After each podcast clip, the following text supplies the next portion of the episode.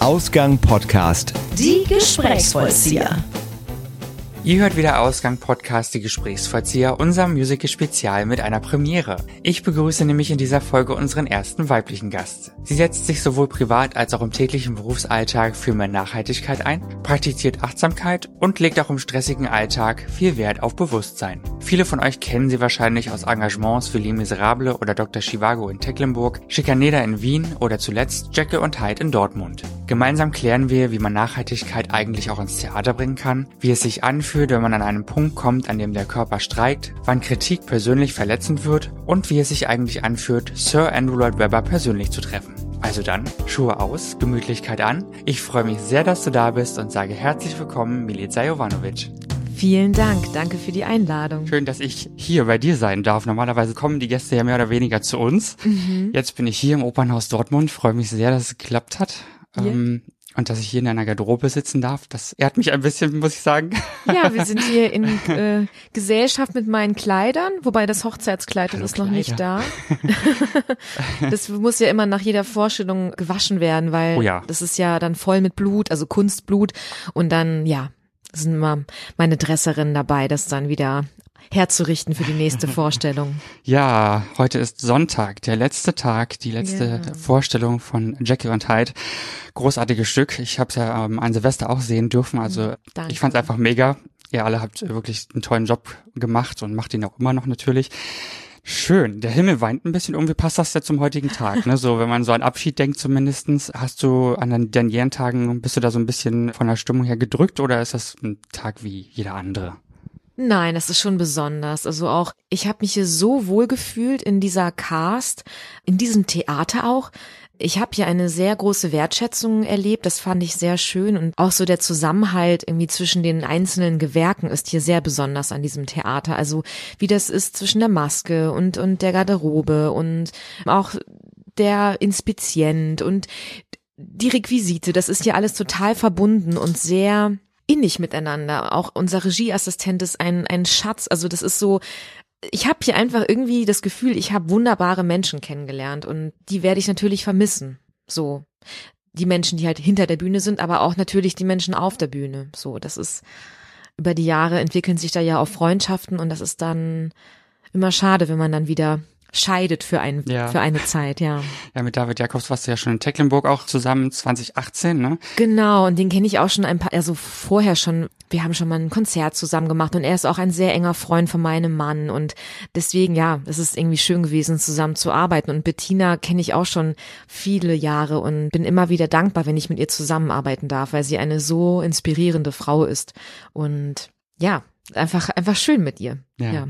Mhm. Wir sind ja hier mitten im Ruhrpott. Man würde, wenn man jetzt Laie ist und vielleicht nur einmal im Jahr ins Theater geht, dann würde man gar nicht glauben, dass hier so ein tolles Opernhaus ist, so tolle Stücke aufgeführt werden mit wunderbaren Darstellern. Und du kommst ja auch aus der Gegend hier, ne? Ja. Gebürtig, habe ich gelesen. Ich bin aus Recklinghausen. ja. Was verbindest du mit dem Ruhrpott? Woran denkst du, wenn du an Ruhrpott denkst, wenn du gefragt wirst, was macht den Pott aus sozusagen? Naja, für mich persönlich ist es natürlich meine Heimat. Hier bin ich groß geworden. Ich habe auch zwei Jahre in Essen studiert nach dem Abitur und bin dann erst nach München gegangen. Also für mich war das einfach hier eine lange Zeit, die ich gelebt habe.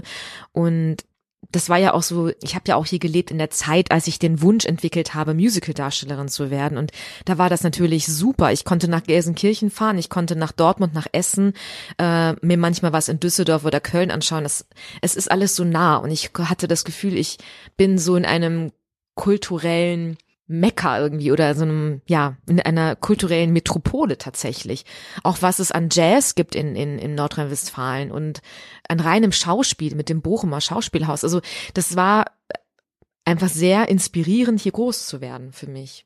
Und es ist ja auch nicht mehr so kohlig, also mit der, mit der Kohle. Mittlerweile ist ja auch sehr viel begrünt worden und es gibt ja auch wirklich sehr schöne Orte hier. Ja, und ich bin hier halt groß geworden. Was soll ich dazu ja. sagen? Ne? Ich, das Heimat ist halt hier Heimat? Heimat ja.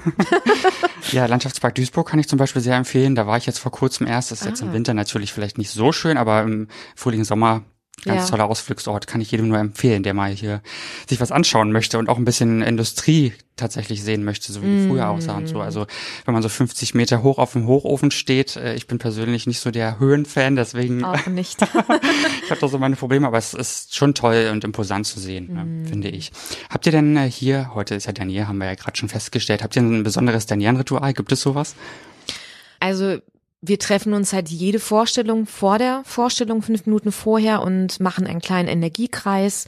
Das machen wir immer, also das werden wir auch heute machen und heute wird es dann bestimmt irgendwie besonders emotional. Kann ich mir vorstellen. Und danach werden wir einfach irgendwie uns zusammensetzen irgendwo und nochmal, ja, miteinander reden und uns in Ruhe verabschieden. Ja, Alles Revue passieren lassen. ja, ja. Also der Nierenscherze werden wir, glaube ich, nicht machen bei diesem Stück. Finde ich das nicht passend. Besonders auch, wenn man ein Stück nicht so oft gespielt hat, finde ich das. Also ich bin kein großer Fan davon. Besonders bei Stücken, die man halt wirklich vielleicht nur 20 Mal gespielt hat. Weil heute werden im Publikum auch Leute sein, die das zum ersten Mal sehen. Und ich finde, die haben auch das Recht, diese Inszenierung zu sehen, wie sie quasi gebaut wurde. Ja, und Ja. toll. Ich kann es wieder sagen. Leider ist ja jetzt äh, die Spielzeit vorbei. Und Ja. ich glaube, viele, viele bedauern das, aber gut. Es äh, war trotzdem toll. Für die, die es gesehen haben, ich Ja. freue mich mit euch. ich durfte es ja auch sehen an Silvester. Du hast gerade schon so ein bisschen die Achtsamkeit äh, angesprochen. Die praktizierst du ja auch selber. Ja. Und wenn man dir folgt auf Insta oder Facebook oder beidem, dann weiß man das auch so ein bisschen. Also bekommt es zumindest so oberflächlich mit. Hast du eine spezielle Routine, die du täglich morgens oder vielleicht auch abends anwendest? Mhm. Ähm, was machst du da? ja, ich, ich, was mache ich? Also neuerdings mache ich das immer erst so, wenn ich aufwache, dass ich dann einfach zwei, drei Minuten so eine Art Vollatmung mache. Soll ich das so ein bisschen erklären gerne, jetzt? total. Ja, okay. also ich liege ja dann noch im Bett und dann atme ich erstmal in meinen Bauch. Und dann gehe ich weiter, dass ich, also das ist alles ein Atem, dass ich dann auch in den Brustkorb einatme und dann noch hier unter die Schlüsselbeine und das siebenmal so. Und das ist wirklich so zwei Minuten lang kann das ungefähr dauern. Einfach um, um anzukommen und irgendwie in diesen Tag zu starten. Das ist für mich ein sehr schöner Beginn. Und ich schreibe sehr gern Tagebuch. Das mache ich dann auch morgens. Also ich nenne das immer so, das habe ich mal irgendwo gelesen. Das Wort goldene Stunde. Ich finde Oh ja. das ganz schön, dass man sich morgens so die Stunde für sich selber nimmt und ja, Sachen tut, die einem gut tun. Und mir tut es gut, zum Beispiel Tagebuch zu schreiben und so ein bisschen zu reflektieren, was lief gut, ähm, was wünsche ich mir, worauf bin ich stolz, was mag ich an mir, einfach auch so positive Sachen oder wofür bin ich dankbar. Das ist ja auch für mich ein sehr großes, wichtiges Hilfsmittel, um einfach mehr Glück zu empfinden. So, Ja. wenn man sich mal bewusst wird, was man eigentlich alles schon hat. Mhm, So, Das stimmt allerdings. ja, Ja, Ich bin ähnlich eingestellt. Ich mache jeden Morgen zehn Minuten Meditation vor der Arbeit und dann versuche ich zumindest auch so mir, ne, mir diese Stunde eben auch freizuhalten, sprich in Ruhe zu frühstücken Ja. und äh, zu mir zu kommen und vielleicht äh, das Smartphone einfach auch beiseite zu lassen. Also das versuche ich tatsächlich. Und äh, man glaubt gar nicht, was man morgens dann auch alles schon schafft, wenn man Lust hat, etwas zu schaffen. Ne? Oder wenn Ja. man einfach nur in Ruhe Ja. starten will, kann man eben in Ruhe starten. Aber das ist Wahnsinn, finde ich. Und ähm, worauf ich eigentlich hinaus wollte, ich finde, man merkt in der schnellen Zeit heute teilweise gar nicht mehr, was hat man eigentlich alles gemacht. So, ne? Ja. An so einem Tag oder in so einer Woche. Ja, und ich merke auch einfach so, dass das Handy ein ganz krasser Zeitkiller sein kann und man merkt es gar nicht, wie unachtsam man teilweise da einfach nur so rumscrollt. Ja. Ne? Das mache ich ja auch manchmal. und ich habe mir aber so Timer gesetzt, dass, dass ich da nicht auf Instagram habe ich glaube ich nach 20 Minuten und Facebook auch irgendwie so.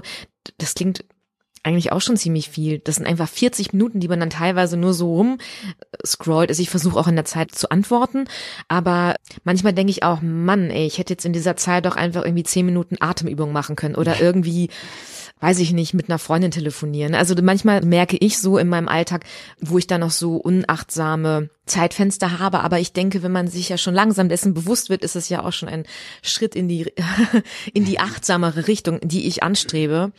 Genau. Und ich mache noch gerne Yoga morgens so. Ähm, ich habe natürlich jetzt gerade, wenn ich keine Proben habe, den, den Vorteil, dass ich meinen Tag halt selber organisieren kann, wie ich den haben möchte. Ne? Also, dass ich dann morgens das mache und dann irgendwie in Ruhe frühstücke und dann irgendwie anfange erst zu arbeiten. Also für mich zu lernen und so. Ja, deswegen. Also ich verstehe schon, wenn man arbeitet und irgendwie um 8 Uhr sein muss, dann will man nicht irgendwie um 5 aufstehen, um das alles zu machen. Also ich glaube, jeder muss für sich selber gucken, was ist seine goldene Stunde oder goldene Viertelstunde, ne? Also, ja. Ja, es ist vielleicht auch gar nicht unbedingt an eine lange Zeit gebunden, glaube ich, sondern Gar vielleicht nicht. auch einfach an den Punkt, dass man es überhaupt macht ne, und sich bewusst macht, dass man auch selber noch da ist, so Ja. finde ich. Also so, so ähnlich praktiziere ich es halt auch. Es klappt natürlich nicht immer und da kommen auch mal Dinge dazwischen, aber ich habe gemerkt, dass es mich wesentlich gelassener macht, wenn ich tatsächlich auch dranbleibe und ähm, Ja. das, das länger praktiziere. Wann kam bei dir so diese Hinwendung zur Achtsamkeit? War das schon immer so in dir oder kam das erst mit einem bestimmten Punkt aus einem bestimmten Grund? Also ich habe mich immer, also immer schon, es ist immer ist immer so ein blödes Wort. Seitdem ich ungefähr mh, vielleicht Anfang Mitte 20 bin, kam ich so mit Yoga in Berührung und das war so das erste, was so damit zu tun hatte, also mit Meditation, mit Achtsamkeit. Und dann ist es über die Jahre einfach mehr geworden, dass ich mehr meditiert habe. Ich habe letztens auch einen wunderschönen Tag mit Domi verbracht. Da waren wir bei einer Achtsamkeitstrainerin. Das war so ein Silent Retreat Day, also wo man wirklich den ganzen Tag nicht gesprochen hat und nur meditiert hat und Sachen aufgeschrieben hat. Und das hat mir so viel gegeben, dass ich auch echt danach dachte, ich will das auch beruflich machen. Also ich mache jetzt tatsächlich auch bald eine Meditations- und Achtsamkeitstrainerin Ausbildung. Und ähm, weil ich einfach das Gefühl habe, in unserer schnelllebigen Zeit brauchen wir wieder mehr Hinwendung zu uns selbst. Ja. Ja, Und. Ja, ich kann mir dann vorstellen, also so, das wäre so mein, so eine Idee, dann einfach in meinem Beruf weiterhin zu bleiben natürlich. Das ist ja das, was ich liebe. Aber dann irgendwie für das Ensemble anzubieten, wer Bock hat, kann mit mir meditieren, so. Ja, das also, das wäre so mein, ja, so wie ich gerne der Welt dienen möchte, ja. Oh, dienen, wow. Völlige Hingabe. du bist ja natürlich, du hast deinen Beruf gerade angesprochen, du bist viel unterwegs und hast viele Engagements, bist eine fleißige Darstellerin, wenn man so will. Wie ziehst du dich aus stressigen Zeiträumen raus? Du hast ja gerade schon so ein bisschen erwähnt, du machst Smartphone-Pause zwischendurch. Du merkst natürlich irgendwann, du hast, kommst jetzt in so eine ganz stressige Phase und manchmal ist ja dieser Punkt da, den man vielleicht schon überschritten hat, wo man denkt so, oh, jetzt ist aber eigentlich schon alles zu spät. Ja, Wie, ähm, ich auch schon. Ne? Ja, ja. Wie ziehst du dich da raus? Also ich kann erstmal kurz erzählen, diese Situation, die ich hatte. Ich äh, habe mal eine Tour gemacht mit diesem Disney in Concert und das Konzert an sich fand ich wunderschön und das äh, würde ich auch immer wieder machen wollen. Das Ding war einfach, ich fand es so anstrengend, jeden Tag an einem anderen Ort zu sein und ich hatte zu wenig Schlaf. Und ich habe gemerkt, für mich ist ein Schlafdefizit wirklich ähm, zehrend. Also ich wurde richtig, ich hatte jeden Tag eine andere Krankheit in Anführungsstrichen, weil es waren quasi immer nur Symptome. Ich hatte einen Tag Rückenschmerzen, den anderen Tag Kopfschmerzen, den anderen Tag habe ich mich krank, also erkältungsmäßig gefühlt, den anderen Tag hatte ich Bauchschmerzen. Und das war wirklich jeden Tag etwas, wo, wo mein Körper wirklich mit allen verschiedenen Symptomen zeigen wollte, Milli, das ist zu viel. Und dann habe ich echt so für mich was gemerkt, ähm, dass ich eigentlich die letzten Jahre immer an solchen Punkten war. Und ähm, das war jetzt vor zwei Jahren. Und da habe ich gemerkt, ich muss einfach was ändern und ich muss mehr für mich gucken, äh, wie ich mir Pausen gebe. Und das liegt allein schon einfach in der Planung, also dass man nicht mehr alles annimmt oder einfach auch mal Nein sagt zu Sachen, wo man einfach merkt, es passt einfach zeitlich nicht. Klar, ich habe alles immer irgendwie reingestopft und es hat auch immer geklappt, aber es war einfach auch, ich war so oft an meiner Grenze und irgendwie, irgendwann mal sagt der Körper Nein. So. Man Ja. kommt ja dann wahrscheinlich auch irgendwann in so ein, äh, ein regelrechtes Abarbeiten von den Sachen, wo man vielleicht auch dann vom, vom Kopf her und vom Gefühl her gar nicht mehr so hundertprozentig dabei ist, könnte ich mir vorstellen. Ne? Also weiß ich nicht. Ich überlege, nee, ich war schon sehr dabei, Mhm. auch mit einer großen Leidenschaft und ich, äh, äh, ja, das Wort dienen, also das ist eigentlich ganz guter Begriff dafür, weil ich auch das Gefühl habe, ich möchte der Sache dienen, dem Stück oder dem Konzert, also da bin ich ja immer sehr dedicated, äh, jetzt fällt mir gerade das deutsche Wort dafür nicht ein, hing, ja, hing, Leidenschaftlich. ja, leidenschaftlich dabei.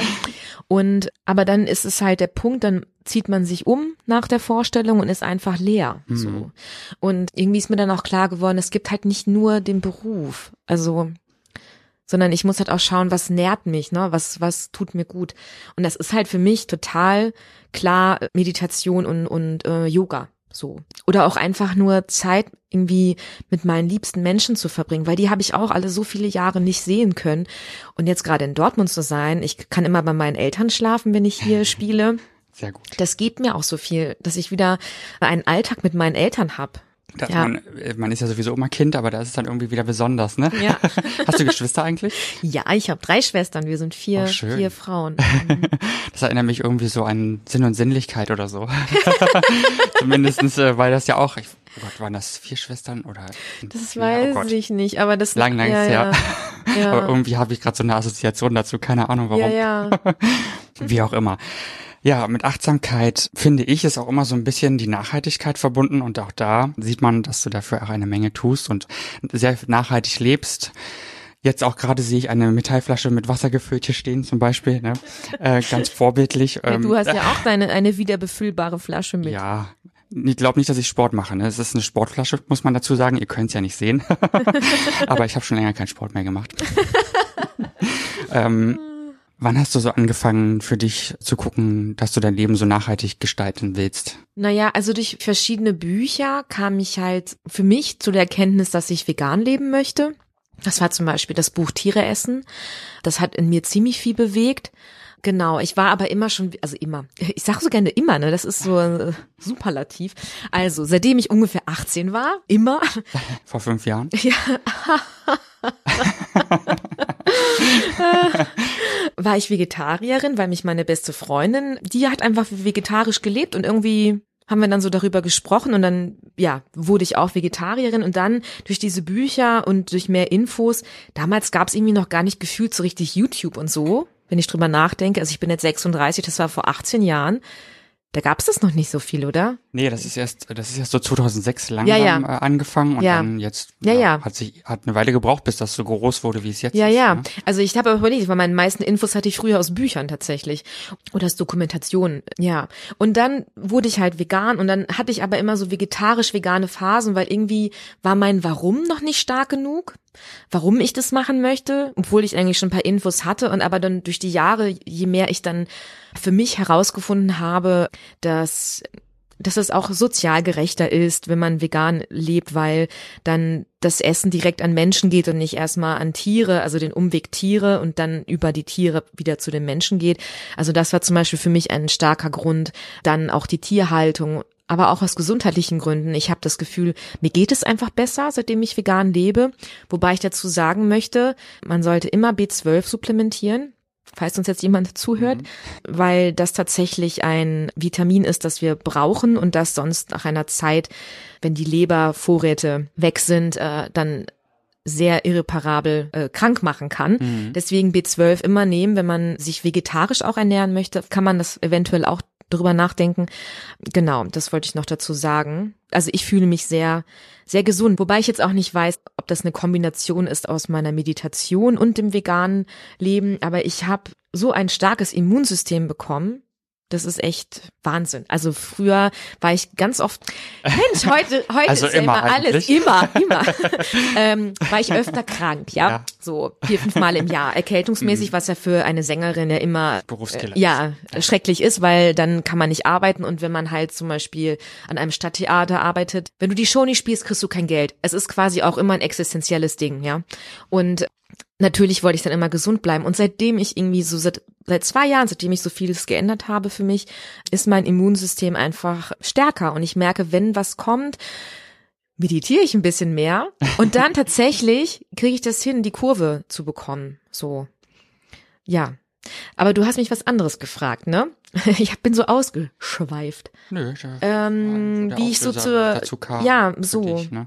Und vor ein paar Jahren habe ich einfach so für mich gemerkt, ich möchte einfach mehr tun, so. Und ich gehe gern Müll sammeln, so, auch mal alleine und sammle dann so Müll oder, ja, ich finde, es ist immer so ein schwieriger Grad. Weißt du, man will ja auch nicht irgendwie so eine äh, so ein Preacher sein, der irgendwie so alle Menschen nur so mh, belehrt. Das möchte ich gar nicht sein und es tut mir leid, wenn ich manchmal vielleicht so rüberkomme oder dann soll man mir das bitte sofort sagen, weil das will ich nicht. Ich denke nur für mich, ich möchte die sozialen Medien in dem Sinne nutzen, dass ich irgendwie halt auch Ideen zeige, wie man es auch machen kann. Und ich mache auch nicht alles perfekt. Ich muss manchmal auch fliegen für den Beruf. Ich gleiche dann aus. Die äh, CO2-Kompensation mache ich dann. Aber niemand ist perfekt. Das ist einfach leider so. Also ich schaue für mich, was ich halt tun kann. Ja, Ja. es lastet ja auch nicht auf dir alleine, ne? Ja, ja. Ich, Das Problem, sage Ja, ich jetzt ja. mal. Und auch wenn du dein, deine Reichweite, sage ich mal, dafür nutzt, was ja sinnvoll eigentlich ist, ähm, Mhm. Ist es ja so, dass du wenigstens auch was machst. Also es gibt ja Leute, die sagen, man muss, man soll, man kann, man, ne, so, aber, aber die machen da nichts. Also die sitzen dann zu Hause vom Laptop oder wo auch immer und reden die ganze Zeit mm. oder schreiben mhm. irgendwas oder fühlen sich getriggert von dem, was mhm. andere eben Gutes tun und machen aber selber nichts. Mhm. Also das finde ich halt schwierig dann immer so. Ich meine, ich versuche auch Dinge zu tun irgendwie so ein bisschen mhm. und äh, wird auch immer mehr. Aber klar, man gerät ja immer in so eine, so ein bisschen in so eine, die Richtung, oh, du willst mir jetzt sagen, was ich tun soll und sag mir doch nicht, was ich machen soll. Und dann, also viele fühlen sich ja auch durch Veganismus so getriggert, andere Menschen fertig zu machen, sage ich jetzt mal. Ja, ja. Wo man sich immer so fragt, aber warum? Also du tust ja niemandem was Böses damit. Ja. So. Ja, ja, ja. Ja, das ist irgendwie schwierig. Ich glaube, dann wird einfach einem der Spiegel vorgehalten und dann, um sich nicht mit sich selber äh, auseinanderzusetzen, schiebst du es dann quasi zurück. Also so glaube ich, kenne ich ja auch. Oder ich meine, ich war ja auch nicht immer vegan. Ich war, habe früher auch Wasser getrunken aus Einwegflaschen, weil ich es nicht gecheckt habe. Also es sind ja so viele Sachen, die man ja immer erst so dazu lernt. Und dann geht's halt darum, wie gehst du damit selber um mit dieser neuen Info. Hm. Also verschließt du die Augen oder versuchst du darüber nachzudenken, wie du das in dein Leben integrieren kannst. Ja. Aber wirklich niemand kann, also niemand kann alles richtig machen. Also ich meine, natürlich, ich könnte jetzt in den Wald ziehen irgendwie und dann so alleine ähm, versuchen, von, von den Pilzen zu leben, ja. Aber ja, könnte man machen, wenn, wenn das der Lebensweg für einen ist. Für mich ist das nicht mein Lebensweg. Also ich möchte gerne unter Menschen leben und äh, ich denke, jeder hat so seinen Lebenssinn oder sucht ihn und für mich ist das einfach das klingt jetzt so abgedroschen, aber ich möchte einfach Liebe in die Welt geben und ähm, das kann ich halt nicht alleine im Wald. So. Ja. das stimmt. Ich könnte es den Rehen geben Nur und zusammen. den Hasen und ja. Nur zusammen sind wir stark, ne? Ja, ähm, sind wir. Hast ja. du denn äh, tatsächlich schon mal Anfeindung deswegen erlebt? Nein. Ich habe jetzt seine Kommentare nicht durchgelesen, alle muss ich sagen, deswegen ähm, keine Ahnung, aber nicht direkt. Also ich habe mal einen Monat auf einem Schiff gearbeitet und dann kam natürlich dann ein paar, hm. äh, ja. äh, wie wie ich das machen kann und ich habe gemerkt, dass ich mich halt gerechtfertigt habe, warum und was ich alles doch alles Gutes tue und das ist irgendwie alles so ein bisschen ich will das nicht gut heißen, also ich kann das auch nicht gut heißen, was auf einem Schiff passiert, aber tatsächlich muss ich halt auch mir mein Geld verdienen, ne? Also so und das war waren halt schöne Konzerte, die ich mit meinem Mann machen konnte und es ist jetzt nicht meine Art des Reisens, aber für manche Menschen ist das eine wunderschöne Art des Reisens und dann zu urteilen finde ich immer schwierig. Also ja, also das habe ich erlebt halt mit dem mit dem Schiff, tatsächlich sonst nicht nichts, was mir selber gesagt wurde, vielleicht hinter meinem Rücken, aber mir selber jetzt ins Gesicht nicht. du hast ja gerade gesagt, äh, Flugreisen vermeidest du, wenn es geht. Fährst du sonst Zug viel oder? Ja, ich fahr Zug, fahr Zug, aber tatsächlich muss ich mich leider outen. Also ich muss einfach auch manchmal fliegen. Ne? Also zum Beispiel habe ich jetzt ein Konzert in Kiel und muss danach nach Wien und das fliege ich, also über Hamburg, weißt du? Ja, Wien dauert halt lange, ne? Auch mit dem Zug. Ja, und einfach manchmal, es geht sich manchmal einfach nicht aus mit den, mit den Konzerten. Natürlich könnte ich sagen, ich mache jetzt einfach weniger Arbeit ähm, könnte ich natürlich auch wenn das machen. So einfach wäre, ja, ne? ja, aber so, ja. Aber wenn, wenn ich die Wahl habe und wenn ich nicht irgendwie zeitlich gebunden bin, dass ich irgendwo da jetzt eine Probe habe, fahre ich schon gerne Zug und ich fahre sehr gerne Zug. Ja, ich finde das eine schöne Art und auch mein, einer meiner großen Träume ist mal mit der transsibirischen Eisenbahn äh, zu reisen. So, ja. Wir haben ähnliches, was ähnliches gesehen. Auf jeden Fall haben wir Verrückt nach Zug gesehen, eine Dokumentation vom Hessischen Rundfunk und äh, ah. die haben, die begleiten Menschen, die in einem alten 30er Jahre Zug, der restauriert wurde, mhm. fahren von Kapstadt nach Windhoek in oh. Südafrika. 3000 Kilometer und zwei Wochen lang. Wirklich ganz toll. Also, das war toll. Klingt schön, ja. da möchte ich sofort äh, mitfahren. Ja. Aber es ist sehr teuer. Ja, das glaube ich. Ich meine, die Transsibirische Eisenbahn gibt's ja, glaube ich, auch super viele Preise, die man dann zahlt, ne? Wobei ja. muss man mal schauen wenn man dann nicht irgendwie, wenn man eher Holzklasse fährt. Ne? ja, mal gucken, aber es ist auf jeden Fall, also das, äh, ich kann die Serie nur empfehlen. Wenn du irgendwas äh, mal gucken willst, was ja. schön ist, so zum Runterkommen für nach der Vorstellung zum Beispiel, dann ist das total schön. Ich glaube, ich habe das auch schon mal geschaut mit Domi zusammen, weil da ja. haben sie auch dann einen transsibirischen Abschnitt gezeigt und noch irgendwann anderen Zug in Asien noch irgendwo. Ja. Ja, auf jeden Fall super schön. Ich kann es nur jedem empfehlen, der gerade zuhört. Urlaub ist ein schönes Thema, wo wir gerade sowieso mal reisen sind. Lieber in Europa und in Deutschland oder dann tatsächlich auch mal in der Ferne? Also bis ich Domi kennengelernt habe, war ich eigentlich immer nur in Europa. Ich war einmal in Amerika. Am Broadway? Ja, habe ich mir Natürlich. eine Woche war ich da und habe mir paar Shows angeschaut. Das war für mich ja, da ist einfach so ein Traum wahr geworden, mal das wirklich so zu erleben und auch zwei meiner liebsten Darstellerinnen auf der Bühne zu sehen. Wen denn? Audra McDonald Oh. und Kelly O'Hara. Oh, toll. Das war für mich wirklich, ähm, als Audra auf die Bühne kam, habe ich wirklich komplett nur geweint, Ah. weil ich einfach so glücklich war, sie zu sehen. Ähm, genau, also ich war eigentlich sehr viel immer in Deutschland oder in, in ja, Italien war ich sehr viel. Und ähm, Domi hat immer sehr gerne sich fremde Länder angeschaut und ich war dann, hat er die Idee gehabt, dann waren wir in Vietnam und das war echt auch Hammer, also mal eine ganz andere Kultur zu erleben. Und wir waren letztes Jahr auch sieben Wochen in Mittelamerika unterwegs und das war auch, also ich habe da so einfach Sachen erleben können, Orte gesehen, Tiere gesehen in, in freier Natur, das werde ich nie vergessen. Also das hat mich sehr berührt, einfach auch freilebende Aras zu sehen und wie die da so in den Bäumchen da so rumfliegen. Also es war echt, also ich bin ja ein großer Vogelfan. Das war ganz schön. Wir werden auch nächste Woche zum Beispiel drei Tage nach Salzburg reisen, ins Salzburger Land und drei Tage so einen kleinen Mini-Urlaub machen, weil sich das gerade einfach nicht mehr ausgeht. Und ja, da, da, also das liebe ich auch. Also ich finde Europa, Deutschland, Österreich, äh, Schweiz, ah, alles so schöne Länder, die ja auch sehr nah sind. Also kann man wirklich wunderschön hinreisen. Ja, total. Ja, Finde ich auch. Also gerade so Wien ist zum Beispiel einer meiner Lieblingsstädte. Da war ich auch Finde schon, ich auch. Gott weiß, sehr oft mittlerweile. Ja. Und ähm, ich habe jetzt leider noch nicht so viel anderes von Österreich gesehen, aber das kommt irgendwann bestimmt noch. Und da kann man ja zum Beispiel, wenn man jetzt möchte, auch mit dem Zug hinfahren. Ne? ja, ja. Ich bin mit dem Nachtzug mal nach Wien gereist. Das war, Mhm. naja, wenn man jetzt die billigste Variante nimmt, das ist nicht so bequem, aber es geht schon. Ja, ja, ja. Ja, also kann ich auch nur sagen. Oder in Deutschland, Sächsische Schweiz. Ist total schön, Das habe ich schon von ganz vielen gehört. wenn ihr da noch ähm, nicht wart. Ja, ja. Also, ja. Das lohnt sich. Mal ein paar Tage wenigstens. Man muss Ja. jetzt nicht zwei Wochen draus machen, aber das ist echt wunderschön. Und Dresden ist ja auch in der Nähe, wenn man eine Stadt mal noch sehen möchte. Ja, Also echt total toll. Du bist ja, wie gesagt, viel unterwegs durch deinen Beruf natürlich auch. Jetzt hast du ja das Glück, du bist ja am Stadttheater ein bisschen länger engagiert gewesen und dadurch musstest du nicht so viel reisen vielleicht, aber sonst bist du übers Jahr gesehen wahrscheinlich ein bisschen öfter unterwegs und Domi wohnt ja in Wien im Moment, da musst du ja auch ein bisschen hin und her fahren oder eher dann Ja, wahrscheinlich ja. andersrum. Wo ist dann in dem Moment die Heimat für euch? Gibt es überhaupt ein Heimatgefühl? Also ich empfinde ein, ein großes äh, Heimatgefühl, wenn wir halt zusammen irgendwo sind. Aber tatsächlich suchen wir auch nach einem Heim. Also wir sind diese Woche mal drei Tage durch NRW gereist, auch weil wir langfristig schon hier zu unseren beiden Familien kommen wollen. Einfach die Sehnsucht ist da nach Familie und, und Freunden, Freundinnen. Wir waren im am Niederrhein unterwegs, haben uns da ein paar Orte angeschaut, in, in der Eifel, das war ja auch sehr schön und in, im Bergischen Land. Aber tatsächlich ist uns aufgefallen, dass wir nicht zu sehr aufs Land ziehen wollen, weil wir waren wirklich so in Mini-Dörfern, äh, was glaube ich ein sehr schönes Leben ist, wenn man die Leute da alle kennt. Ich glaube, für uns beide ist es vielleicht doch besser in eine Stadt zu ziehen, weil wir dachten wirklich, wir wollen so richtig einsam wohnen und, und uns ist in diesen drei Tagen aufgefallen, nee, wir brauchen doch ein bisschen mehr Menschen und auch, dass man irgendwie in ein Café gehen kann und auch wenn man halt neu ist, dass du halt die Menschen irgendwie leichter kennenlernen kannst, so. Wobei man natürlich sicher auch auf einem Dorf irgendwie einfach ein Fest bei sich geben könnte Ja. und hofft, dass die Menschen kommen. Aber ähm, das ist uns so aufgefallen, dass wir das gespürt haben. Wir waren dann auch in Wuppertal, das ist ja auch eine schöne Stadt und wäre auch genau in der Mitte zwischen unseren beiden Familien, weil meines ja eher aus dem Ruhrgebiet und Domis aus äh, Köln und Umgebung. Ja, mal sehen. Mal sehen, wo wir irgendwann mal ein, ein Heim finden. Aber ich merke schon auch, ich möchte es auch mal haben, so ein Ort. Ja, ein bisschen Irgendwie. sesshaft werden, ne? Ja.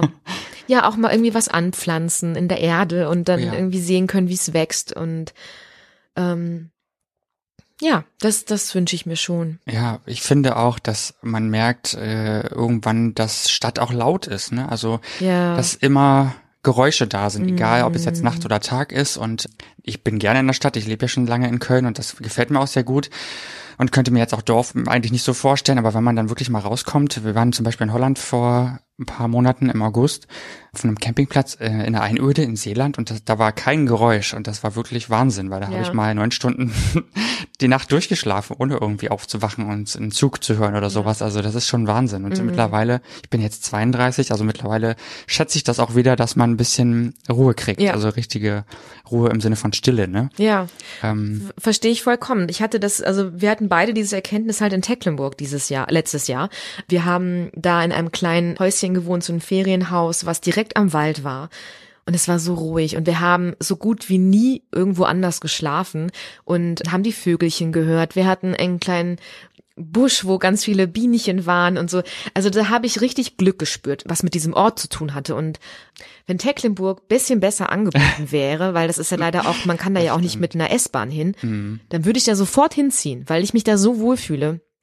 Aber wir brauchen tatsächlich für unseren Beruf schon irgendwie eine S-Bahn oder einen Bahnhof, ne, dass man irgendwo anders hinkommen kann. Ich finde es auch schade. Also ich finde es da auch sehr, sehr schön. Ich war jetzt zweimal da. Aber ja, also wenn man kein Auto hat, ist man da so ein bisschen erschossen irgendwie. Ja, ne? ja. Auch wenn da vielleicht ein Bus hinfährt, aber so hundertprozentig, ja, Ja. ist es halt auch nicht, ne? Ich bin mit dem Bus dort gefahren, weil ich da kein Auto hatte, paar Tage, und dann bin ich nach Längerich gefahren und es war so teuer. Es waren irgendwie sechs, sieben Euro in eine Richtung, wenn ich okay. drüber, oder? Und das sind zehn Kilometer oder so. Also das ist so teuer. Also ich finde, da muss sich einfach was ändern, auch langfristig für, für die Klimapolitik, dass einfach der Nahverkehr, das muss einfach günstiger werden und in einer höheren Frequenz kommen, ne? dass man Mhm. einfach auch wirklich eine gute Alternative hat zum Auto. ja, finde ich auch. Ja. Tecklenburg ist ein gutes Stichwort. Ihr habt ja auch da äh, nachhaltige Projekte jedes Jahr, also zumindestens als du da warst. Ich weiß es jetzt nur von den zwei Jahren, als ich jetzt da war, 2018 und 19.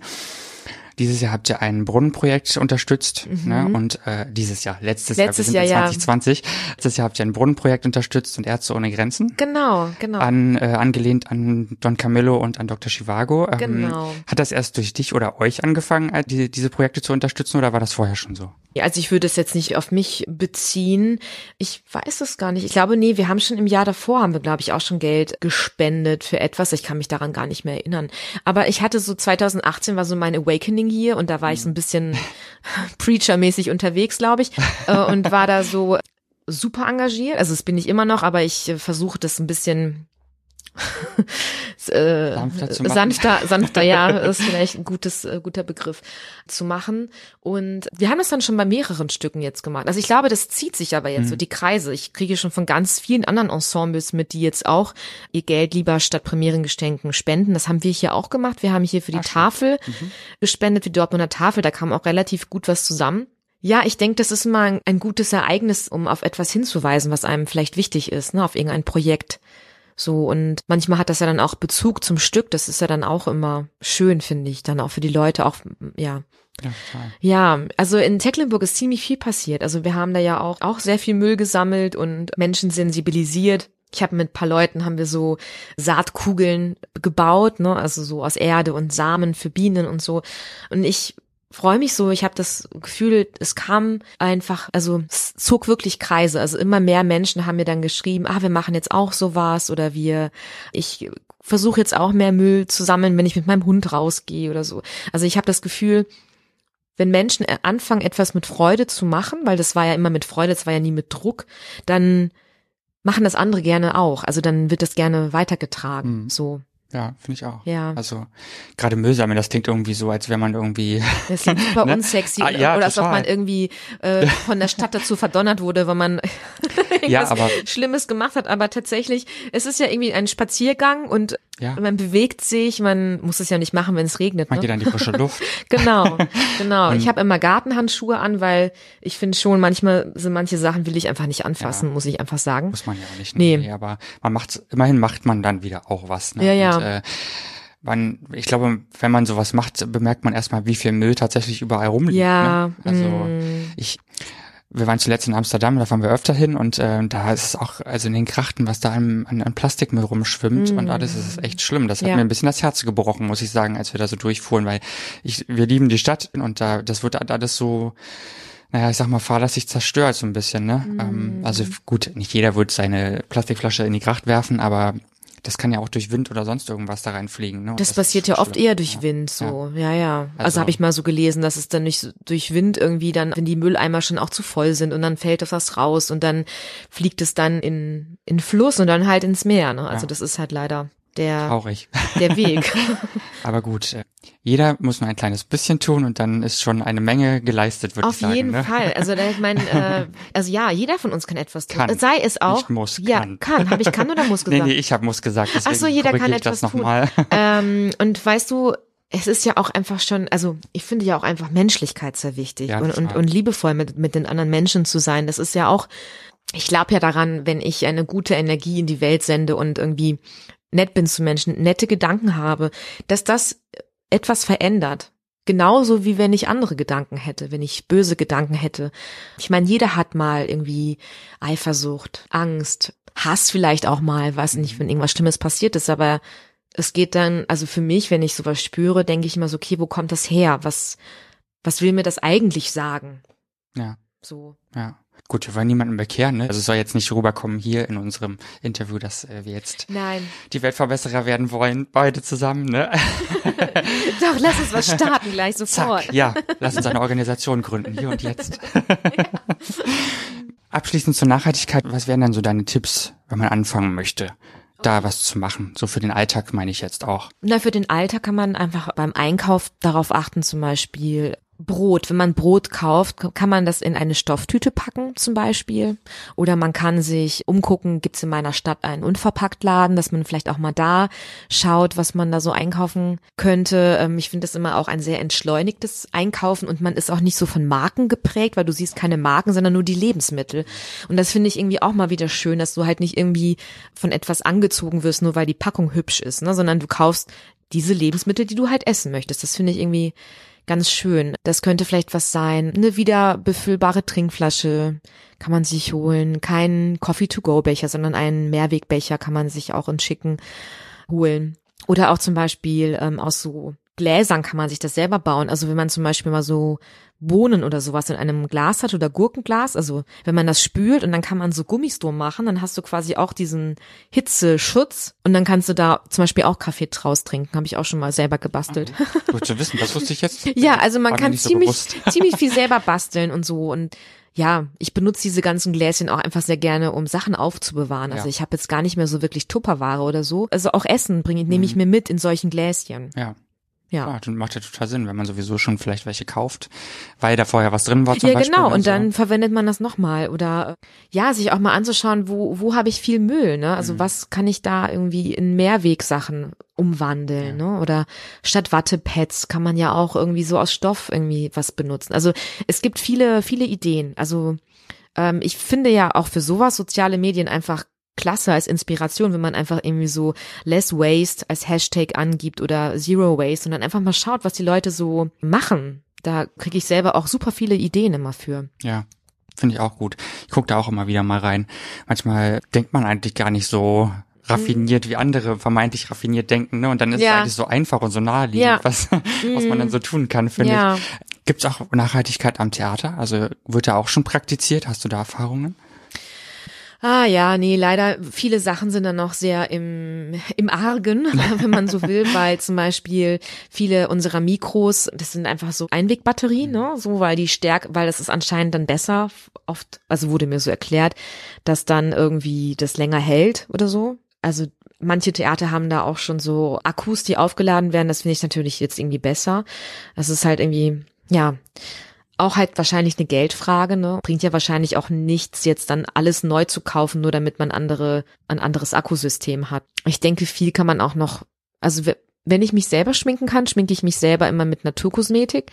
Aber wenn man halt geschminkt wird, dann hast du halt auch die Schminke. Und ich glaube nicht, dass das die äh, nachhaltigste ähm, Schminke ist, die man hier so bekommt. Tatsächlich, ja. Ich glaube, das Leben am Theater ist mh, hm, nicht so nachhaltig. Ey. Ja, wahrscheinlich gerade in der Maske schwierig, schätze ich mal. Ne? Gerade wenn man viele verschiedene Leute äh, schminken muss und mm. so weiter. Also mm ich kenne mich jetzt nicht so aus, aber kann mir schon vorstellen, dass man da noch wahrscheinlich viel Müll ähm, ja. irgendwie entwickelt. Ne? Wobei hier finde ich das ganz toll. Es liegt doch nicht hier, aber ich kriege hier immer so ein so ein Tuch. Das ist sieht so aus wie Mikrofaser und das äh, damit wasche ich mein Gesicht nachher hm. ab und da brauche ich nur Wasser für und dann kann man das wieder waschen. Also das ist zum Beispiel auch ganz cool, dass sie das hier geben. Und ich habe halt auch hier sonst immer ein Handtuch. Also jetzt sind wir ja früher in der Garderobe und äh, es wurde noch nicht hier hingelegt, aber mhm. ich brauche auch nicht diese Papiertücher, sondern also so das sind so kleine Schritte, ne? Ja. Aber an sich, nee, ist Theater noch nicht so wirklich nachhaltig. Es ist nachhaltig in dem Sinne, dass wir, finde ich, am Theater mit den Stücken manchmal Vorreiterinnen sind, ne? also für neue Gedanken oder Lebenssituationen, für Diversität ist natürlich Theater ein wichtiger Punkt. Also jetzt alles, was so intellektuell oder wie Menschen leben können betrifft, ist Theater schon nachhaltig. Jetzt für die Umwelt nicht. Aber ich meine, so ist natürlich, ich glaube, es wird auch im Theater viel gezeigt, was Menschen noch nicht so wirklich sehen wollen oder wird ja oft auch ein Spiegel vorgehalten, also auch wenn es politischere Stücke sind. Das ist auch eine Art der Nachhaltigkeit, denke ich. Theater, darüber müssen wir auf jeden Fall noch reden, denn das ist ja dein Beruf, ne? Ja. Deine Leidenschaft natürlich auch. Das haben wir ja bis jetzt immer nur so ein bisschen angeschnitten. Ja, da ich bin eigentlich Musicaldarstellerin. Genau, richtig. Also darauf wollte ich natürlich hinaus, ne? Ja. Bist ja jetzt auch schon ein paar Jahre dabei und hast Ja. viel, viel gesehen, viele Bühnen gesehen, viele Stücke gespielt, sehr viele Stücke gespielt, habe ich gesehen, als ich jetzt noch mal ein bisschen, ein bisschen, ein bisschen recherchiert habe. und was wollte ich eigentlich jetzt fragen? Wir können ja die Frage direkt äh, an den Anfang stellen. Was würdest du dir für Tipps geben, dir als junger Milli aus deiner jetzigen Erfahrung, wenn du zurückblickst auf die letzten, ich sag mal, was sind das, 15 Jahre? Vielleicht ein bisschen länger? Seit 2007 arbeite ich. Das Ja, sind okay. jetzt 13 Jahre. 13 Jahre. Mm. Naja, mir selber mehr zu vertrauen und meinen Fähigkeiten und mich nicht, mm, einfach manche Dinge nicht wirklich anzunehmen. Also ich habe echt teilweise schlimme Kommentare über mich gehört von manchen Regisseuren oder, oder auch damals noch in der, in der Ausbildung. Immer meinen Körper betreffend, dass ich quasi äh, schlanker sein müsste für den Beruf. Und es war nicht immer konstruktiv, was ich gehört habe. Und das hat mich über viele Jahre sehr verletzt auch. Und ich habe das dann auch so für mich so ins Private getragen. Und ich würde mir einfach jetzt wünschen für, für die junge Millie von früher, dass ich da einfach klarer gesagt hätte, so kannst du nicht mit mir reden. Ähm, so darfst du nicht mit mir reden. Also, und ich habe einfach nichts gesagt damals, ne, sondern habe das einfach nur in mich geschluckt und war einfach nur Wütend. ja, wütend traurig. Das war alles so eine Mischung aus, aus vielen Dingen. Und ich würde mir einfach wünschen, dass ich da einfach mehr Selbstbewusstsein, Selbstvertrauen gehabt hätte, um zu sagen, nee, so stopp. Aber ich denke jetzt so, es ist gut für das Theater und für überhaupt für unsere Gesellschaft, dass immer, also jetzt Stichwort Hashtag MeToo und Mhm. überhaupt, ähm, dass, dass einfach offener darüber gesprochen wird, was eigentlich nicht geht, ne? Also so. Und was man nicht mehr hinnehmen muss Ja. an, an Kommentaren. Und da hätte ich mir damals mehr, mehr Mut gewünscht. Mhm. Mhm. Ja, wow. Das ist schon äh, hm, ein krasses Thema eigentlich, ne? So, wenn man darüber nachdenkt, wie schnell Menschen verletzt werden, einfach so. Und diejenigen, die verletzen, merken es vielleicht gar nicht oder Mhm. glauben, das wäre normal. Ja, oder glauben, sie machen das jetzt aus pädagogischen Ja. Gründen vielleicht auch, Ja. ne, dass sie denken, okay, wenn wir jetzt ihr sagen, wie hässlich sie ist oder so, dann, Mhm. dann vielleicht nimmt sie dann endlich mal ab, ne? Aber das so, das ist halt, ähm, also ich finde, Entwicklungen kommen eher aus Liebe. Zum Beispiel meine Gesangslehrerin hat mir damals dann, die hat mir das liebevoll gesagt, meine alte Schulleiterin. Die hat gesagt, Milli, du wirst es vielleicht einfacher haben, wenn du dünner bist für diesen Beruf. Und so kann man das annehmen, finde Mhm. ich. Aber äh, Beleidigung, finde ich, bringen mir nichts Nee. dafür. So, dabei muss man sagen, ich war einfach, ich sag mal jetzt normalgewichtig, ne? Aber es ist schon echt krass, wie das in diesem Beruf, und ich meine, im Fernsehen ist es ja noch schlimmer, im Ja. Kino, wie wir da so auf diese extrem schlanken Körper so ausgerichtet sind. Ne? Ja, das ist klar. ja das, was, was wir quasi immer sehen, aber es gibt ja so viele verschiedene Arten von Körper, ne? Und ja, Nicht nur da, es ist ja auch äh, Social Media, Modemagazine und äh, Ja. Werbung für Kosmetik und so weiter. Ne? Also ich meine, warum wirbt man für Antifaltencreme 20-jährigen Frauen, die überhaupt gar keine Falten haben, so in der Richtung? Ne? Oder also das ist ja die Realität Ja, leider. Ne? Also so, das finde ich auch ähm, ähm, krass, dass da nur noch so dieses Bild vermittelt wird. Und okay, man muss dazu sagen, vielleicht postet man jetzt auch selber nicht die schrecklichsten Dinge aus seinem Leben, ne? Mhm. sondern eher die schönen. Aber trotzdem finde ich es auch wichtig, dass man hier, ich habe hier so einen Button, da steht Respect Each Other drauf. Ne? Ach, ich schön. finde das ja. schon ich nur sehr Respekt, wichtig. das andere war Respect zu klein Each mich. Other, das ist eine Kampagne vom Friedrichstadtpalast Berlin. Und Ah. äh, ja, das finde ich auch auf jeden Fall sehr wichtig. Ein respektvollen Umgang miteinander. Wäre doch schön für uns alle. Ja, voll. Also Heute, ich, ähm, ja, ich glaube, die Welt könnte anders sein, Ja. wenn wir Menschen respektvoller wären miteinander. ja. Hast du denn auch sehr viel Competition, was heißt Competition auf Deutsch? Wettkampf. Wettkampf am Theater erleben müssen dadurch? In deiner Ausbildung zum Beispiel oder sowas? In der Ausbildung mehr tatsächlich. Da war das, äh, ja, da ist der Grad, glaube ich, manchmal sehr schmal zwischen ungesundem Wettkampf und so Ellenbogenkampf tatsächlich. Lustigerweise im Beruf habe ich das ganz anders erlebt. Also mit den Frauen, mit denen ich jetzt so vorsingen gehe für eine Rolle, die kenne ich ja jetzt auch schon seit zehn Jahren mit. Das sind ja immer die gleichen Frauen, mit denen ich ja zusammen alt, älter werde, ne?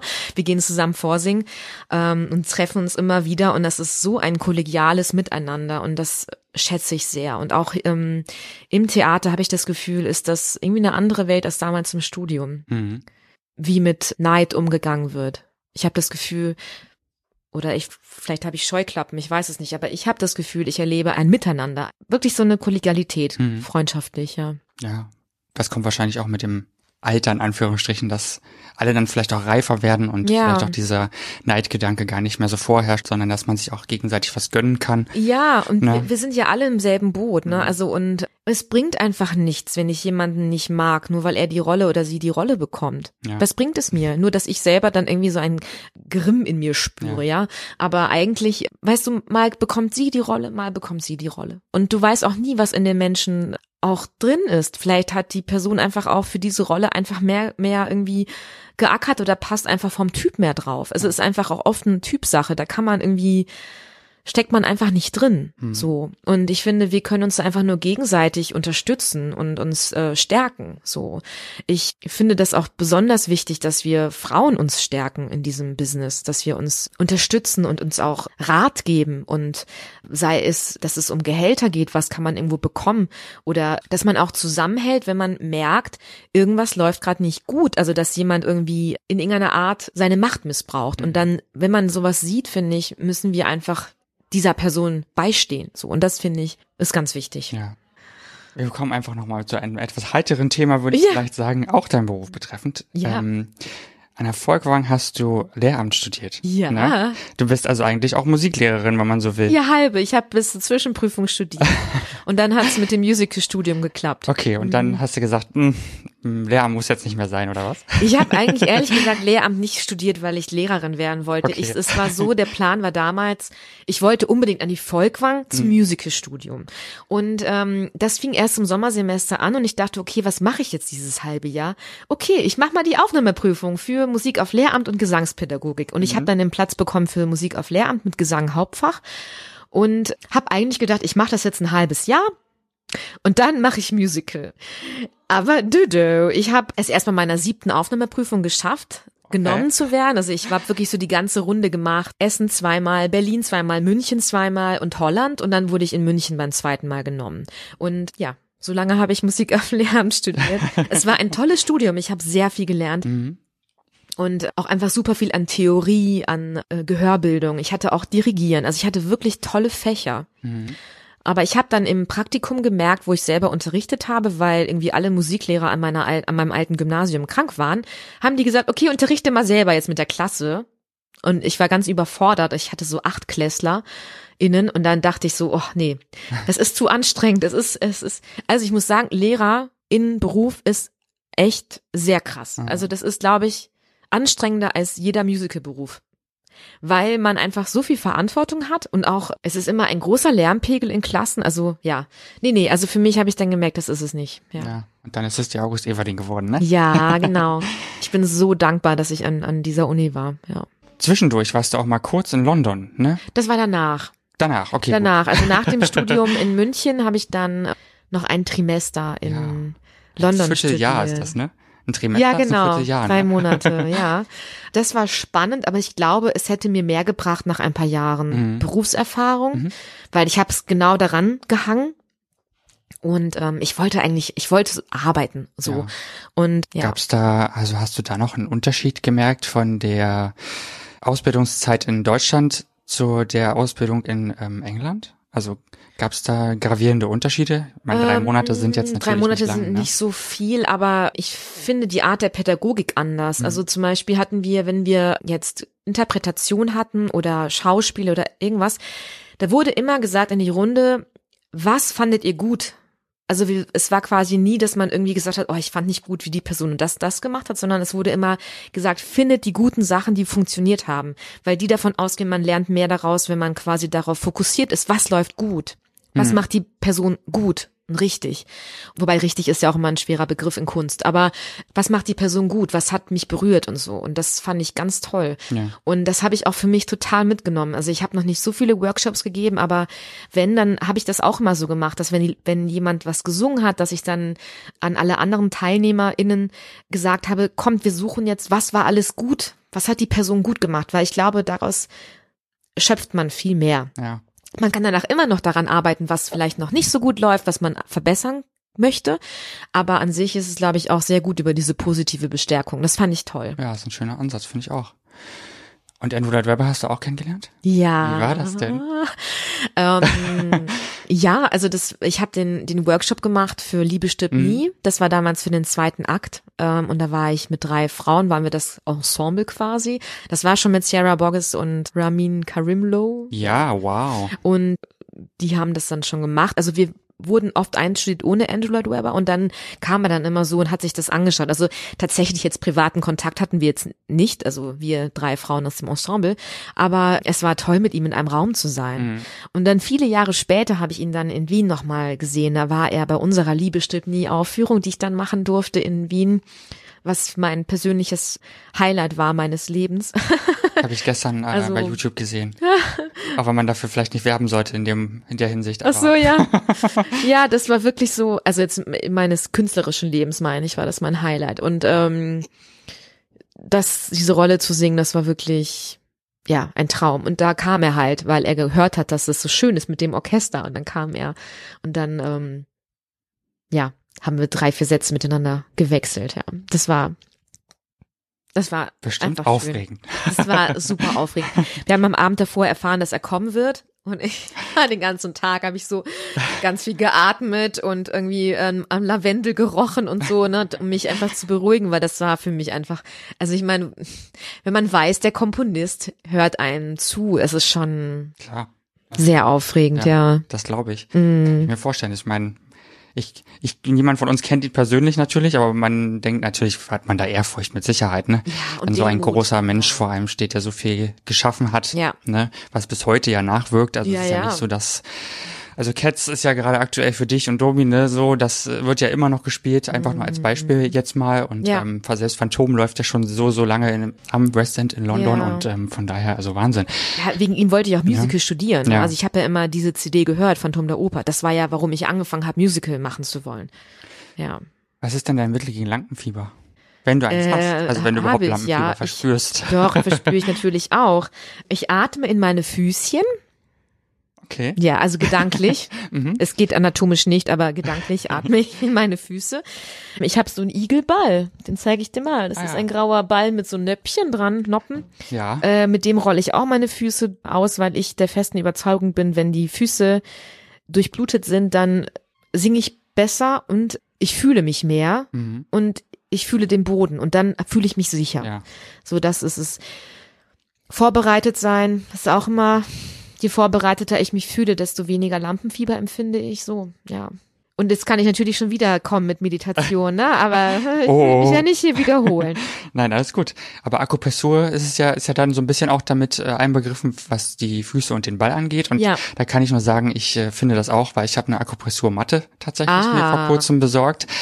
Es tut höllisch weh am Anfang. Man muss es Ja. wegatmen, aber dann Ja. geht's. Und das ist echt mega gut. Also Liegst du mit einem T-Shirt oder- Nee, nee. Ui, wow. schon mit dem nackten Rücken und auch auf dem Fußboden. Also selten auf dem, auf dem Sofa oder auf dem Bett, weil ich die ganze Wirkung spüren will. Wahnsinn, ja toll. Aber die Füße, mit den Füßen kann ich nicht drauf stehen. Also Ja. höchstens zwei Minuten, wenn überhaupt, und dann muss ich runter, weil das echt weh tut. Also, Ja, Aber es ist wirklich, wie du sagst, man hat, man spürt dann seinen Körper. ja, Und das ist schön. ja. Ne? Und das schafft auch wieder mehr Bewusstsein.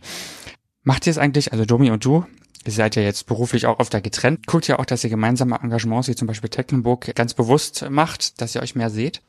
Ja, also wenn wir die Möglichkeit haben, zusammen zu arbeiten, dann, dann wollen wir das schon. Also wir gehen auch, also wenn man quasi noch frei ist, für die Zeitraum gehen wir auch zu denselben Vorsingen oder irgendwie gucken schon, dass es eventuell klappen kann. Aber ja, teilweise bekommt man einfach schon vorher irgendwo Anfragen und dann kommt Vorsingen für die andere Stadt und dann geht natürlich der andere dann dahin, ne? So. Wir wollen ja beide auch diesen Beruf machen. Aber wir versuchen sehr oft beieinander zu sein und freuen uns immer, wenn wir zusammen spielen dürfen. Das ist schon besonders. Ich meine, wir haben uns ja so, so kennengelernt, dass wir zusammen gespielt haben und es funktioniert einfach auch sehr gut miteinander auf der Bühne. Ja. Auch in den Proben, ja. Und wenn ihr jetzt einfach privat seid, ist da Musical oft Thema und euer Beruf oder sagt ihr ganz klar, wir machen jetzt 15 Minuten Musical als Thema, weil wir müssen natürlich auch über unseren Alltag reden und um unsere Sorgen vielleicht auch ähm, und macht dann einen Cut und sagt dann einfach so, jetzt ist Ruhe und jetzt finden wir einfach in unserem Alltag statt? Ja, also ich, ich denke, das ist bei uns relativ fließend. Also wir reden nicht übermäßig viele über den Beruf. Also natürlich nach einem Probentag oder nach einer Vorstellung irgendwie tauschen wir uns paar Sätze aus. Wie war die Vorstellung? War irgendwas besonders? Einfach nur, dass man einfach am Alltag des anderen dabei ist. Aber dann reden wir auch sehr viel über andere Dinge. Das ist so fließend. Also wir haben da jetzt nicht so, dass wir sagen, okay, jetzt lass uns, wir reden nicht mehr jetzt über Musical. So, so viel reden wir da eigentlich auch, glaube ich, gar nicht drüber. Mhm. Eher so, dass wir einfach manchmal zusammen an Sachen arbeiten irgendwie. Ja. So. Uns gegenseitig helfen. Das ist dann eher so, dass äh, quasi dann, dass wir das im Alltag machen. Aber manchmal hören wir auch Musical-Sachen, aber nur weil wir was Neues irgendwie kennenlernen wollen oder irgendwas mögen. Aber wir hören auch ganz oft einfach ganz andere Musik. Ja. Oder gar keine. Ich glaube auch, dass man Ja. da manchmal eine Pause braucht, wenn man den ganzen Tag mit Musik beschäftigt ist, ne? ja, ja. Vor allem ich. Also ich habe das Gefühl, ich bin sehr, ich brauche sehr viel Ruhe, Stille. Mhm. Ja. Hattest du schon mal Existenzangst, richtig schlimme? Existenzangst. Mhm. Also, Ähm, also ganz schlimm jetzt nicht, dass ich jetzt wirklich ganz schlimme Angst hat, dass ich, gibt ja wirklich Menschen, die Angstattacken haben, sowas Mhm. kenne ich jetzt Gott sei Dank nicht. Aber ja, ich habe auch ganz oft, dass ich denke, oh Gott, ich habe noch keinen Job jetzt für den Herbst. Was mache ich? So. ja. Und das geht leider auch nicht weg. So, ich habe irgendwie gehofft oder ich wünsche mir mehr Vertrauen, dass schon was kommen wird. Es kam immer was, ne? Ja. So. Und wenn nicht, dann habe ich auch mal frei. Ist auch mal gut, ne? So Ja. müsste ich mir eigentlich sagen. Aber da kommt dann immer sofort so eine Angst, oh Gott, bin ich zu alt für die Rollen? Bin ich noch nicht alt genug für die nächsten Rollen? Also diese Angst schwingt natürlich jetzt mit Mitte 30 auch mit. Klar, du bist ja auch Freiberuflerin in dem Sinne. Ja, ne? ja. Deswegen kann man sich ja auch vielleicht so viele Freizeit gar nicht leisten manchmal, ne? Ja, Weil man ja. eben dann doch natürlich äh, Rechnungen bezahlen muss und so weiter. Ja, ja. ja. Das stimmt. Gut. Kannst du eigentlich gut auf Menschen zugehen im Alltag? Viele glauben ja, glaube ich zumindestens, dass Menschen, die auf der Bühne stehen, immer so gar keine Angst haben vor sowas, also vor Begegnungen und, und, und äh, also ich meine, für dich ist die Bühne ja wahrscheinlich eher so ein Schutzraum, wo du dich entfalten kannst und wo du gar keine, Mhm. also du hast ja vom Publikum in dem Sinne wahrscheinlich keine Angst, auch wenn du, Nee, weil ich ja die Ja. vierte Wand vorne hab, ne, für mich quasi. Genau, Das ist so mein genau. Schutz so. Ich merke, wenn ich selber jetzt irgendwie als Milli moderiere, habe ich mehr Angst, Mhm. weil mich das dann irgendwie, weil ich dann so ähm, nackt bin Ja. quasi, ne, dass ich ich bin. Ähm, ich merke aber zum Beispiel, dass ich im Alltag, wenn ich manchmal zum Yoga gehe und es werden Gruppenübungen gemacht, ich habe das Gefühl, ich fasse so viele Menschen an im Beruf, dass ich dann manchmal für mich das dann zu viel hab. Dann möchte ich dann auf meiner eigenen Matte sein. Ich will dann keine Gruppenübung machen. Ich glaube, für Menschen, die im Büro arbeiten und relativ wenig mit anderen Menschen zu tun haben, jetzt an Körperkontakt, weil wir haben super viel Körperkontakt, ähm, für die ist es bestimmt wichtig und gut, dass sie sowas machen. Aber ich merke dann immer so, oh, für mich ist es dann zu viel. Mhm. Also ich denke schon, dass ich gut auf Menschen, mit gut meine ich gerne und offen auf Menschen zugehe. Aber ich bin zum Beispiel eher ein ruhiger Mensch. Und man könnte meinen, als Musical-Darstellerin ist man eher aufgedreht und so. Und das bin ich zum Beispiel gar nicht. Mhm. Also ich bin sehr in, in mir so. Ja. Ja, also ich frage, frage das immer wieder gerne DarstellerInnen, weil ich, weil ich glaube, dass viele dann wahrscheinlich so denken, ach ja, jemand, der auf der Bühne steht, der ist auch im Privatleben immer so, ne, also Mhm. spielt jetzt nicht unbedingt eine Rolle, aber ist immer so in so einer gewissen Haltung, sage ich jetzt einfach Ja. mal. Das kann man so schwer ähm, beschreiben, finde ich, aber ja. Okay, wir sind bei der allerletzten Frage angekommen, Schade, das ging total schnell. aber wirklich, ne, und wir sind schon über eine Stunde, also wow. so, und äh, ja, diese Frage habe ich von Giovanni Di Lorenzo geklaut. Ich gebe es zu, der ist Chefredakteur von der Zeit. Ja, ja. Aber ich finde sie toll und deswegen werde ich sie dir jetzt stellen. Und wenn du nichts darauf antworten kannst oder möchtest, dann lässt du es einfach. Ja. Ne? Und zwar lautet sie, was war dein schwerstes erstes Mal, beruflich und oder privat? Wie, da muss ich jetzt erstmal nachdenken. Du kannst ja dann die Zeit ein bisschen Zeit. dann äh, nachher schneiden. Also jetzt beruflich fällt mir was ein. Mein Opa ist gestorben vor ein paar Jahren. Also ich habe leider keine Großeltern mehr. Und ich musste abends aber noch eine Vorstellung spielen Evita damals in Wiesbaden und ähm, ich habe das auf der Zugfahrt nach Wiesbaden erfahren, mhm. äh, dass er gestorben ist. Und ich musste aber dann trotzdem halt abends spielen, weil in der kurzen Zeit konnte man jetzt irgendwie keinen Ersatz bekommen. Es war schon nach mittags, also ähm, als ich auf dem Weg war. Und das war schon äh, ein sehr schweres Mal, erstes Mal quasi nach einem Tod irgendwie dann äh, abends performen zu müssen. Ja, das, das war nicht einfach, ja. Das war, das war jetzt beruflich mein erstes schweres Mal. Ja.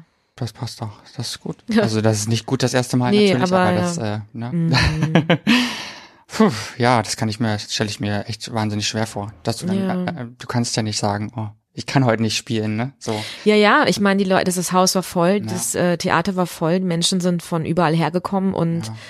Da musst du. Ja, da muss man dann quasi einfach dann sein privates Ich für drei Stunden mal kurz abschalten, so schlimm das klingt, mhm. und dann danach habe ich dann getrauert, ne? Aber ja. währenddessen musste ich einfach gucken, dass ich dieses, dass ich diese Show spiele. Ja. Mhm. Das war dann eben dein Beruf in dem Moment. Ja. Ganz klar, ne? Ja. Gut. Okay. Ich danke dir sehr, sehr herzlich, dass du dir Zeit genommen hast, vor allen Dingen auch so lange Zeit genommen hast. Ja, sehr gerne, danke. War eine wunderbare Stunde mit dir hier in deiner Garderobe. Fand und, ich auch. Ähm, ich, mir bleibt einfach nur zu sagen, äh, ganz viel Erfolg für deinen weiteren Musikweg. Wir werden uns Vielen ja bestimmt nochmal begegnen, schätze ich mal. Vielleicht ähm, als Zuschauer und auf der Bühne dann bei dir. Sehr gerne. Und ähm, ja, vielen Dank. Ach so, du kannst übrigens noch sagen, wo man dich erreicht. Das habe ich fast ja? vergessen. Ähm, ja, also man kann mich sehr gut auf Instagram erreichen. Da bin ich unter Jovanovic Mili oder Milica Jovanovic kann man mich finden. Auf, Inst äh, auf Facebook habe ich auch eine Milica Jovanovic Community Seite. Da kann man mich immer anschreiben. Also ich versuche auch eigentlich relativ schnell zu antworten. Manchmal geht's einfach bei mir unter. Aber ich melde mich dann auch manchmal erst nach einem halben Jahr, aber ich melde mich zurück. Genau, und ich habe auch eine Homepage, die ich dringend mal wieder neu aktualisieren müsste. Das ist milica-jovanovic.com. Da findet man Termine. Perfekt. Ich werde euch natürlich alles in den Blogpost setzen zu dieser Sendung. Ausgangpodcast.de ist unsere Adresse. Ansonsten hört ihr uns natürlich auch auf allen möglichen gängigen Streamingdiensten wie dieser Spotify, Apple Podcasts. Vielen lieben Dank, Millie. Ich freue mich. Danke sehr, dir. Danke. Bis zum nächsten Mal. Ciao. Ciao. Ausgang Podcast Die Gesprächsvollzieher. Deine Interviewreihe mit Menschen, die spannende Geschichten erzählen. Mit deinen Gastgeber Sebastian und Toni. Kostenlos anhören auf www.ausgangpodcast.de. Folgt uns auf Instagram unter Ausgang Podcast.